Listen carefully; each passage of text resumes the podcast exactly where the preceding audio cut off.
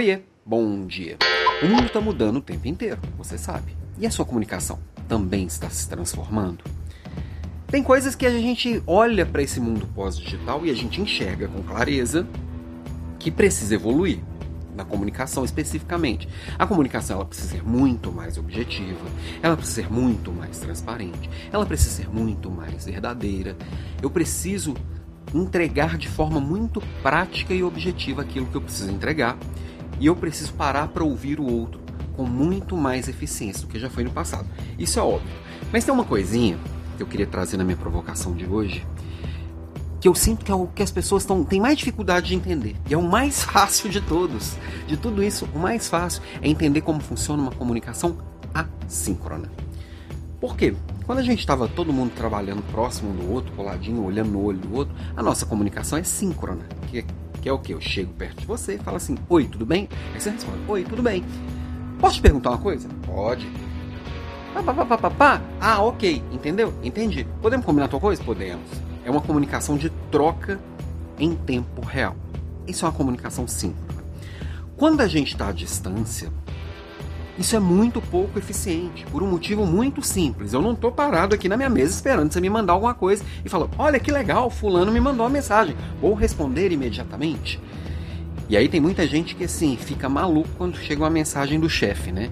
E aí chega uma mensagem do chefe, larga tudo que está fazendo e vai lá responder, porque assim, eu tenho que responder meu chefe rápido, senão ele vai achar que eu tô à toa. Não, ao contrário.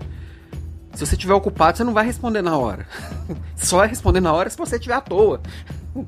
E é muito louco também que a gente tem uma necessidade tão grande de responder as pessoas rápido que a gente não percebe que está dizendo para o mundo e para o nosso inconsciente, que acho que é muito pior, que todas as agendas são mais importantes do que aquela, do que a minha, do que a que eu escolhi estar tá fazendo agora. Então eu escolhi a coisa mais importante do mundo para eu dedicar meu tempo agora. Só que essa coisa mais importante do mundo ela pode ser rapidamente substituída por uma mensagem que chegou de qualquer pessoa. Isso não faz bem, nem para minha carreira, nem para a sua, nem para minha gestão de tempo, nem para a sua, nem para minha sanidade mental e nem para a sua. E aí que entra a tal da comunicação assíncrona, que é, que é o seguinte, por que, que eu percebo claramente que as pessoas não entenderam? Porque as pessoas mandam uma mensagem no WhatsApp só assim, oi, tudo bem? Cacete, já fala o que que é. Manda assim, não precisa ah, pular o oi, tudo bem. Isso é cortesia. Oi, tudo bem? Como é que estão as coisas? Eu preciso de tal coisa, tal coisa, tal coisa, tal coisa. Você acha que isso, isso, isso?